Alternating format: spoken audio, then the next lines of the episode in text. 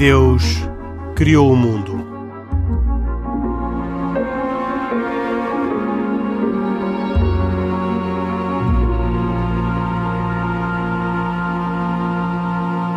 Boa noite, bem-vindos a esta edição de E Deus Criou o Mundo, um programa semanal de debate sobre a atualidade religiosa, hoje uh, sobre o tema do Dia da Memória, ou, ou uh, dito por extenso, o Dia em Memória das Vítimas do Nacionalsocialismo, que se celebrou no dia 27 de janeiro, uh, uma iniciativa do, do presidente alemão há 25 anos, e também uh, vamos falar sobre o Dia Internacional da Fraternidade Humana, que se celebrará na próxima quinta-feira, dia 4 de fevereiro, uma iniciativa de vários países do Golfo Pérsico na sequência da, da, assinatura da Declaração sobre a Fraternidade Humana entre o Papa Francisco e o reitor da Universidade de Al-Azhar. Comigo, Henrique Mota, como sempre, estão Isaac Assor, uh, judeu, Pedro Gil, católico e Khalid Jamal, muçulmano, num programa hoje com cuidados técnicos de João Carrasco e com produção e autoria de Carlos Quevedo. Vamos uh, começar pelo primeiro tema, o Dia da Memória, um, um dia na qual uh, Isaac Assor se celebra a memória de, daqueles que morreram vítimas do nacionalsocialismo num dia escolhido por ser aquele em que as forças uh, soviéticas, em 1945, libertaram uh, o campo de Auschwitz uh, e por isso acabou por ser o dia escolhido pelo presidente Herzog, presidente alemão que há 25 anos criou este dia para lembrar as vítimas do Holocausto.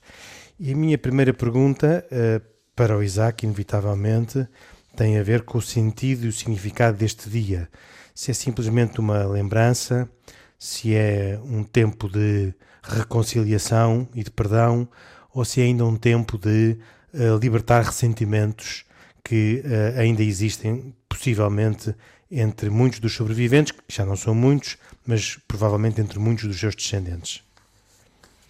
Bem, este, este dia, para começar, queria fazer só um pequeno reparo, não é um reparo, mas um acrescento talvez, e, portanto, é um dia que foi declarado uh, pelas Nações Unidas, faz 25 anos, como disse o, o, o Henrique muito bem, e, e, e recorda-nos a libertação, uh, que foi a data da libertação do campo de Auschwitz, e na verdade foi com esta libertação deste campo de Auschwitz que o mundo aparentemente ficou a conhecer todos os, os, os, uh, os carnifícios e, os, e, as horrendas coisas que foram feitas durante o Holocausto. Uh, não é um dia para levantar uh, mais ondas do que, do, que, do que todos nós sabemos que aconteceu, mas sim é um dia de recordação. É um dia de recordação porque é um dia de recordação que uh, o mundo uh, deve manter para que algo semelhante a isto nunca mais volte a acontecer. Oh, oh Isaac, deixa-me interrompê-lo, porque é curioso que há uma, uma abordagem do tema que uh, me faz lembrar e, e, trazer à conversa aquilo que foi dito uh, no Parlamento Alemão, onde todos os anos é convidado alguém para falar, uh, na maior parte dos casos vítimas do, do Holocausto, este ano esteve uma senhora um, ehm, que foi, chegou a ser presidente de, do Conselho Central dos Judeus na Alemanha, chamada Charlotte Knobloch, uh, e que dizia a páginas tantas no seu discurso que o ódio e o antissemitismo estão em crescimento de novo. Um, ehm, e isso, uh, o, o Isaac já por mais do que uma vez referiu esse seu receio, que agora vem também expresso nesta declaração. Um, acha mesmo que uh, há neste momento a necessidade de celebrar esta memória também como forma de prevenir que uh, outros casos possam vir a acontecer no futuro? Sem dúvidas que sim, sem dúvidas que sim. Uh, to todos nós somos testemunhas, pelo menos oculares, vindas dos jornais ou, dos, ou das televisões, de, de várias manifestações e atentados uh, antissemitas que têm ocorrido e que ocorrem com regularidade na Europa e no mundo. Para não falar de outras situações, de outro tipo de antissemitismo, potencial antissemitismo que, que pode ser emergente, como por exemplo uh, aquela lei que já falámos sobre a proibição do abate uh, do ritual, uh, abate ritual judaico e neste caso muçulmano também, a proibição que neste momento poderá estar, vi, poderá estar vigente na Europa, já está em parte da Europa. Ou seja, é sem dúvidas um dia que nos, que nos fará sempre recordar todas as agruras e os, e os males que, que vêm ao mundo quando entramos nestes, nestes extremismos e nesta radicalização. Sem dúvida nenhuma. E, e já agora aproveito, aproveito se, se me permitir, uma curiosidade eu, eu, que não, eu que não sou, e, e, e, até tenho quase a certeza que todos os meus colegas de painel não são, incluindo o, o, o moderador, incluindo o produtor, incluindo inclusive o, o editor de som, eh, participantes, eh, não é participantes, mas espectadores de um eh, famoso reality show que existe em Portugal. Não interessa qual é o nome do reality show, mas é um reality show que existe e que ainda existe neste momento, e que nem por acaso, precisamente no dia eh, 27 de janeiro, houve alguém, desses, algum destes participantes, que começou uh, a, a, fazer uh, imagens de saudações nazis, começou a, a marchar tipo nazi, foi pedido por outros concorrentes para ele parar e ele voltou a repetir esta situação e vinha eu a saber. No próprio dia 27 que, de janeiro. Que, neste, que nesse próprio dia, ao final do dia, ele foi expulso do programa.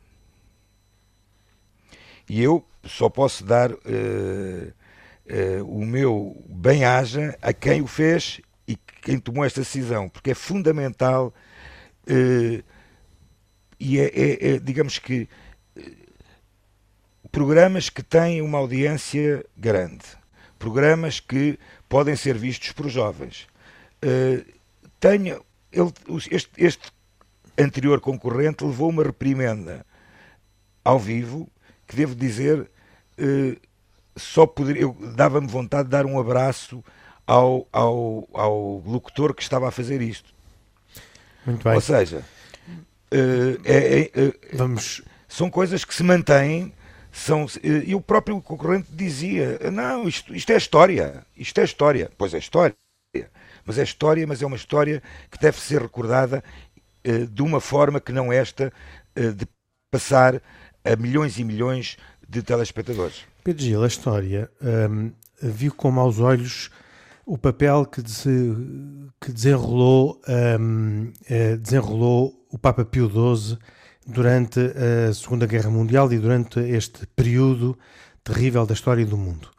Uh, Papa Pio XII foi sendo acusado sucessivamente de um silêncio cúmplice com as autoridades uh, nazis uh, por não fazer declarações públicas e por não tomar posições que pudessem ser conhecidas relativamente à sua posição inequívoca de proteção dos, dos judeus.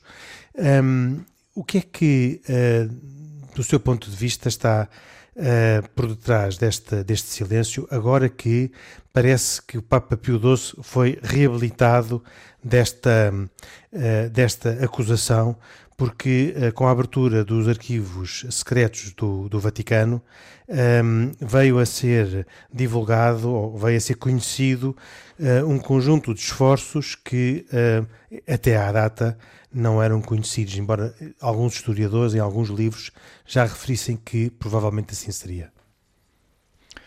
Felizmente que, que nós podemos sempre confiar em que o estudo sério da realidade é aquilo que mais nos ajuda a fazer o juízo histórico sobre personagens. Um, em cima da, da Segunda Guerra Mundial, o Papa Pio XII tinha um enorme prestígio.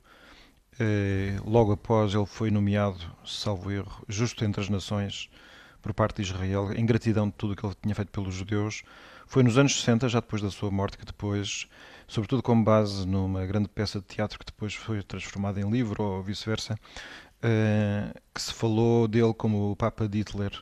E a partir daí essa imagem negra não, não, não o largou.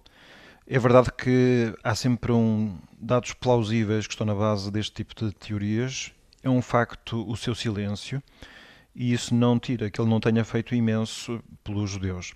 E agora que o arquivo foi aberto, um, começou-se a fazer então um trabalho já com base no, nos documentos que existem. O trabalho não, não se completou, aliás, foi até interrompido por causa dos problemas da pandemia, mas com a informação que já, já se tem, já, é, já há mais peças para juntar a um puzzle e o retrato que antes fazia dele tão negro já não é assim tanto. Em concreto, o que nós temos agora conhecimento recente é verificar que o, os registros falam de uma preocupação constante que o Papa Pio XII, até 24 horas por dia, com 11 pessoas do seu gabinete, tinha para tentar ajudar os perseguidos em toda a Europa. E até agora, um investigador em concreto diz ter encontrado cerca de 2.800 pedidos de ajuda ou intervenção que dizem respeito às vicissitudes de cerca de 4 mil judeus entre 38 e 44. Nós já sabíamos que o Papa Pio XII, numa investigação feita por um jornalista chamado Mark Ribling, eh, que trabalhou durante algum tempo no FBI, depois agora se dedica mais à historiografia, tinha revelado que eh, poucos dias depois cinco dias depois da sua eleição em 1939, o Papa Pio XII fez uma reunião com altos responsáveis do Vaticano para que se estudasse a hipótese do tiranicídio, isto é, como é que seria possível e legítimo e em que circunstâncias, quando a opressão de um povo fosse grande, quando as injustiças fossem enormes, que tentar afastar um tirano de um país, eh, mesmo que isso significasse a sua morte. E essa era uma reflexão direcionada especificamente a Hitler.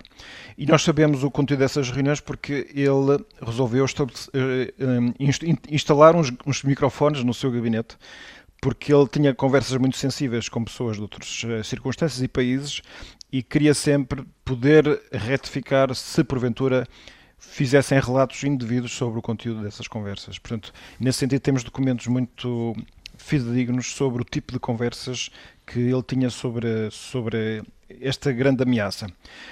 Por acaso há aqui uma questão interessante que é, é verdade que houve silêncio. O silêncio significou, sobretudo, que ele não, não alinhou quando houve declarações públicas de denúncia, mas já tardiamente, uh, sobre o Hitler e o que ele estava fazendo de perseguição dos judeus. É verdade que isso é aquilo que lhe garantia poder ter ligação com todas as partes do conflito, porque provavelmente uh, se tivesse tomado uma opção poderia ter haver, eh, haver esse inconveniente e, e havia uma grande ação diplomática e da ação até clandestina da parte da Igreja para conseguir ajudar pessoas. Por outro lado, também veio a experiência de que na Holanda, o episcopado da Holanda tinha feito uma declaração fortíssima sobre o, e muito clara sobre o nazismo e o que é que estava a fazer, e as retaliações foram cruéis e brutais. Portanto, isto é sempre um equilíbrio complexo e difícil. Mas há aqui outro dado que também acho que é interessante, que é saber como é que foi a reação do resto do mundo diante do nazismo. E, e pude observar que houve uma, uma cimeira convocada pelo Roosevelt em Evian, em França, em 1938, onde ele convocou vários países para, em concreto, determinar quem é que estava disponível para receber uh, judeus que viessem fugidos da Alemanha. Uh, ao que parece, até o próprio Hitler tinha feito um oferecimento de, enfim, de que quem quisesse receber judeus que os recebesse, e desses países, que eh, salvo erro eram cerca de 37, somente dois manifestaram disponibilidade em receber judeus. Foi a Dinamarca e a Holanda, salvo erro. Uh, e estamos a falar de, de, de, países que tinham possibilidade de o fazer. Uh, nos Estados Unidos havia mais que informação já nessa altura sobre o que estava a acontecer aos judeus e, no entanto, uh, houve essa dificuldade. Entenda-se que os Estados Unidos não é que não, não aceitasse ninguém, simplesmente tinha números clausos, que era de alguns milhares, eu não sei bem dizer. Em todo o caso, punha uma série de, de condições para aceitar candidatos a ser recebidos, que eram muito estranhos. Um deles era que no país de origem eh, o cidadão tivesse obtido das suas autoridades um, um, certificado de bom comportamento ou de exemplaridade de cidadania. Ora, como é que se poderia conseguir com facilidade para um judeu na Alemanha um certificado desse tipo, Portanto, há uma série de. Isto é para dizer que a situação é, é, é, mais complexa, não é tanto preto e branco assim como às vezes nós podemos imaginar. Em... E pronto, isto aqui sim é um retrato ligeiro daquilo uhum. que sei dizer sobre Ainda assim, e apesar de não ser a preto e branco, esse silêncio foi sempre, ou passou a ser a partir de um certo momento, muito perturbador.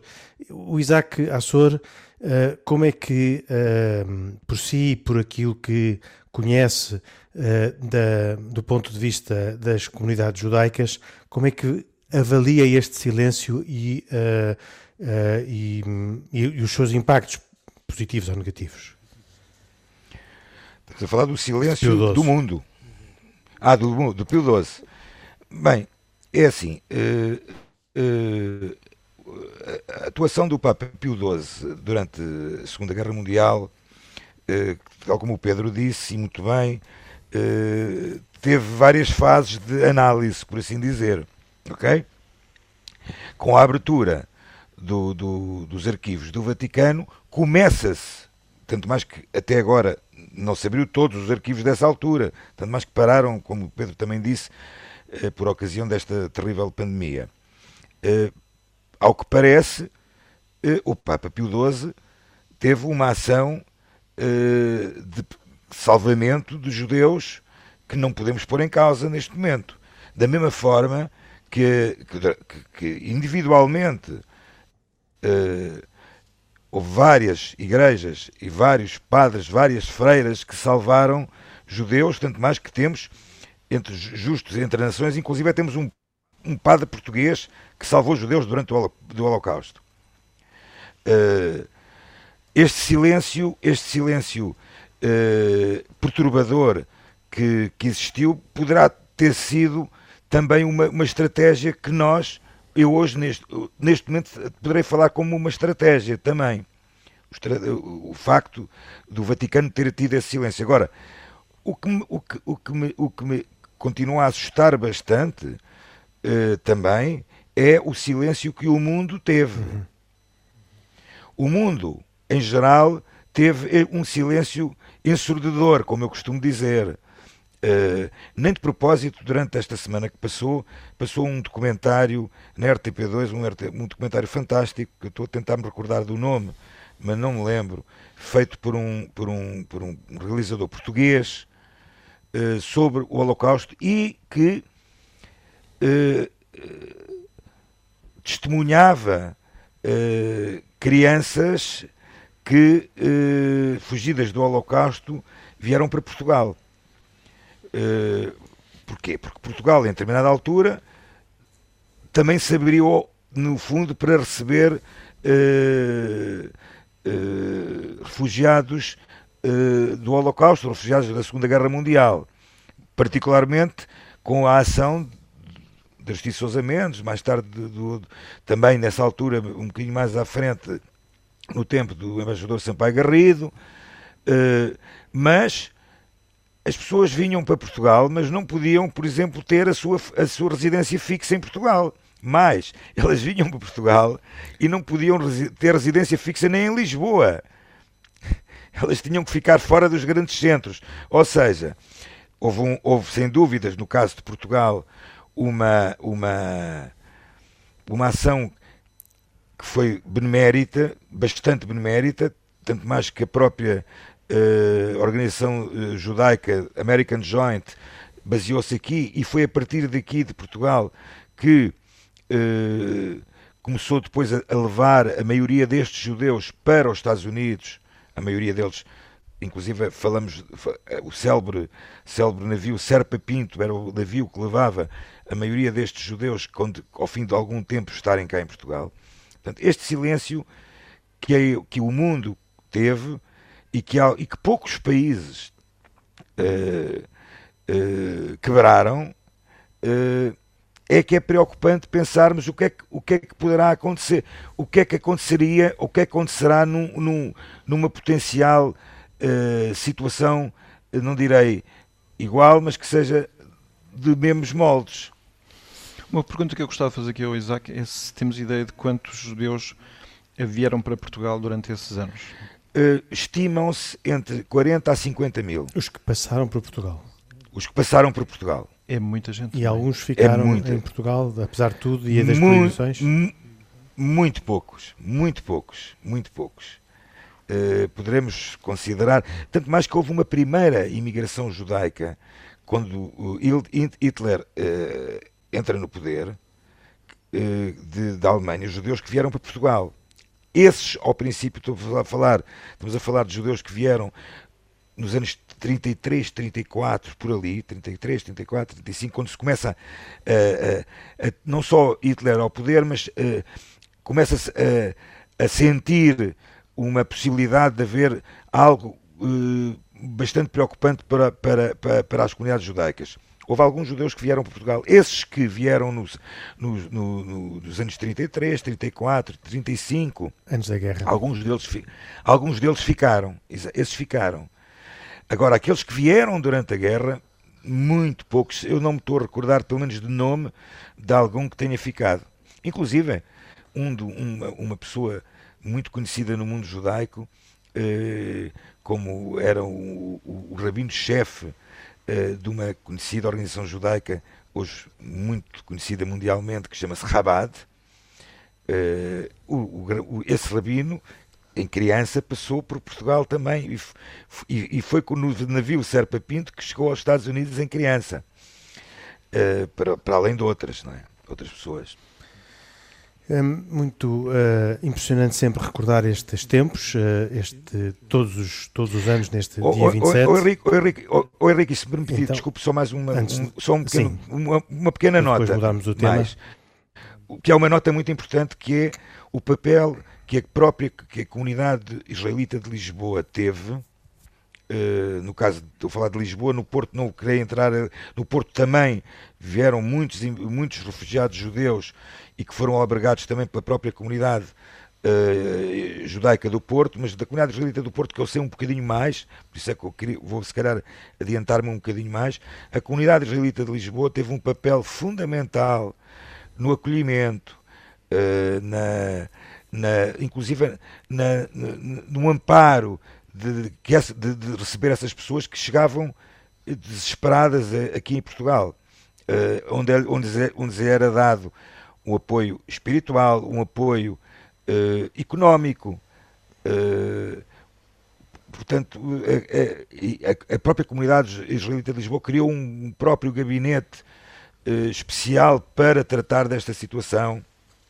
Embora para não, deixar, para não deixar de referir também que foi a comunidade israelita de Lisboa, através de, um, de uma organização que, que existia na altura chamada Cozinha Económica, que amparou deu de comer, salvou da fome Aristides Sousa Mendes quando ele vem para Portugal, quando ele é, quando ele é destituído do seu, do seu cargo de cônsul em Bordeaux e vem para Portugal.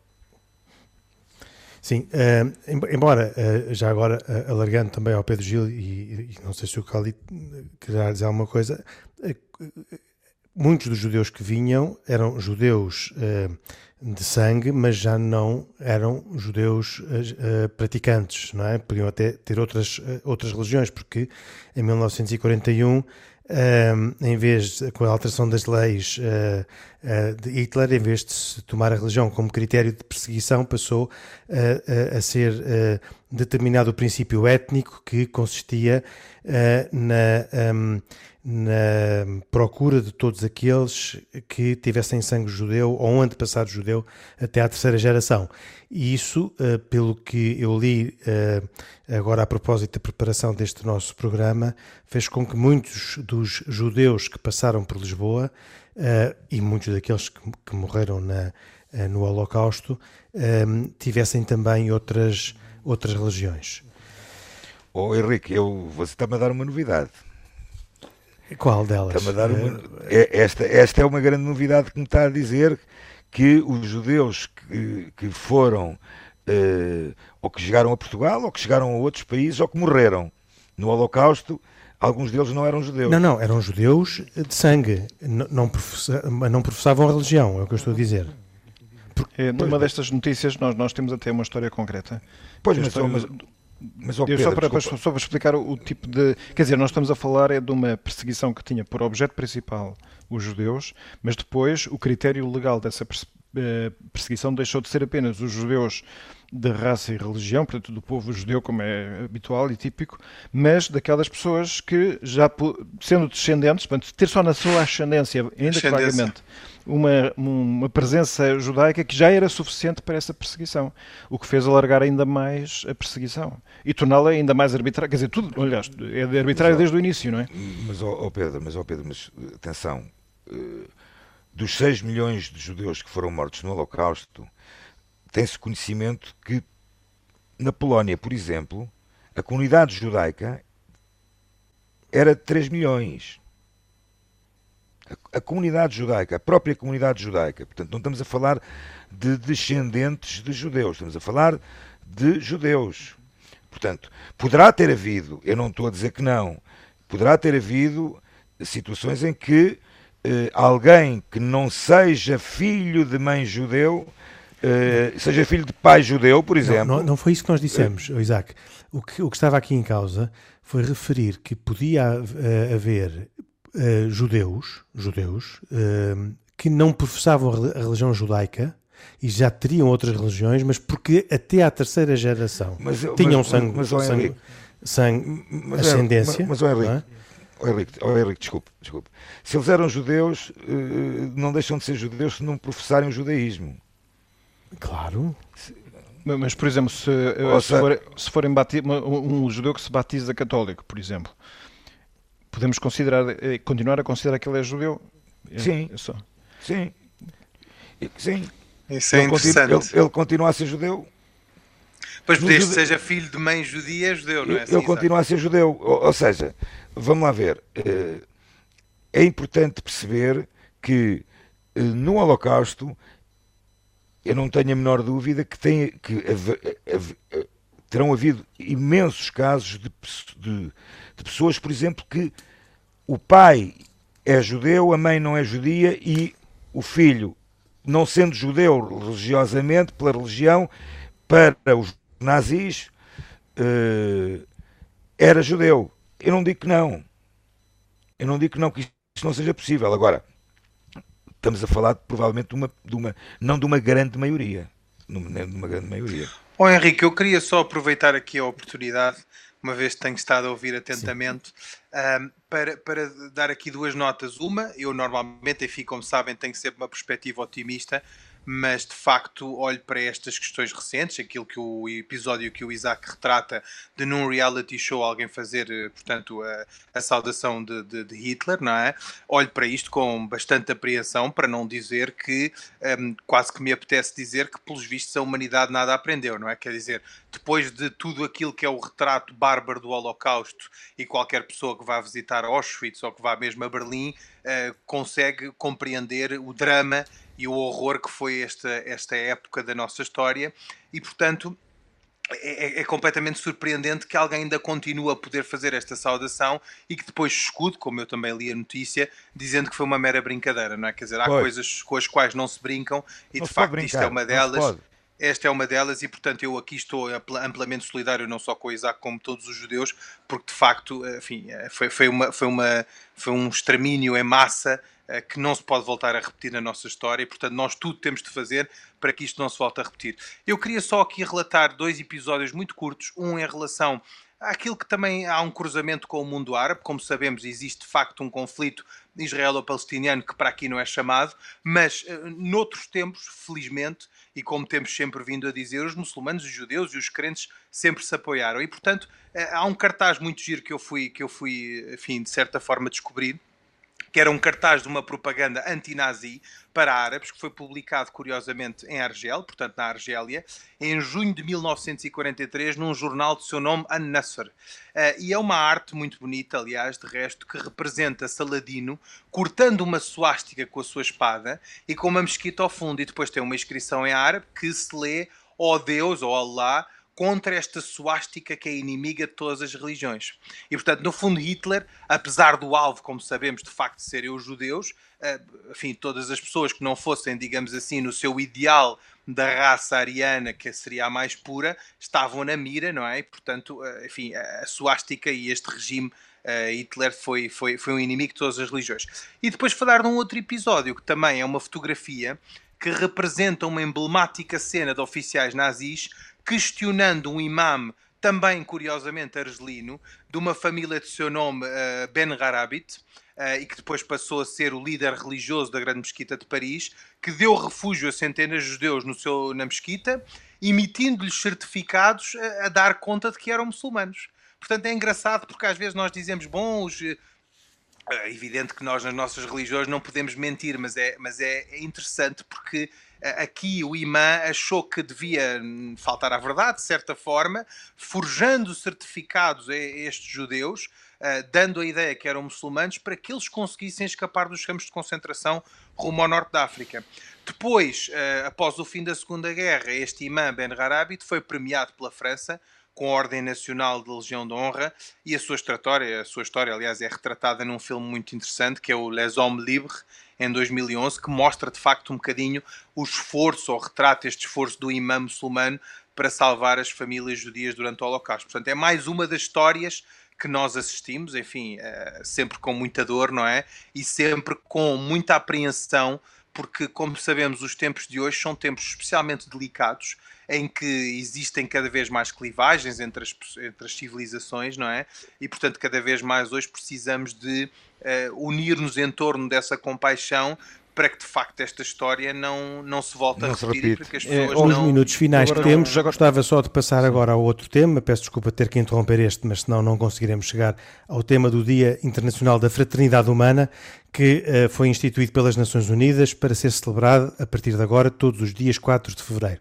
4 de fevereiro foi o dia em que uh, o Papa Francisco e o grande imã uh, de Al-Azhar assinaram um, ehm, a declaração chamada Documento sobre a Fraternidade Humana em prol da paz mundial e da convivência comum. Aliás, um documento que marcou e talvez tenha justificado a visita do Papa aos Emirados Árabes Unidos e que foi uh, testemunhado no local pelo uh, Khalid Jamal e pelo Pedro Gil, que estiveram nesse país uh, na, na, na, na, ocasião, ou por ocasião da visita do Papa.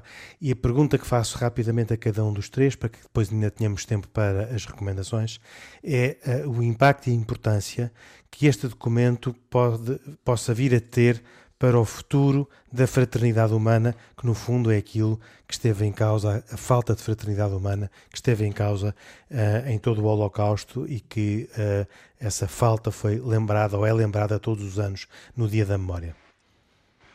O Henrique, se calhar começo eu, Começa não, não sei se há alguma sim, ordem, sim, sim, mas dizendo, dizendo o seguinte: este documento, enfim, nós sabemos que isto resulta primeiro de um conjunto de encontros, não é? Quer dizer, este é o, a cereja no topo do bolo, é a declaração sobre a fraternidade humana. E de facto, dois líderes num encontro absolutamente histórico chamam a atenção para um conjunto de aspectos que, na opinião deles, uh, e por que não alargá-lo a qualquer religião e qualquer crente, a qualquer humano, em suma, uh, uh, determina de facto que Uh, são líderes que inspiram a mudança e, e, e, e, têm um conjunto de princípios, no fundo, uh, reduzidos a escrito num documento que me parece bastante interessante e, como disse, inspirador.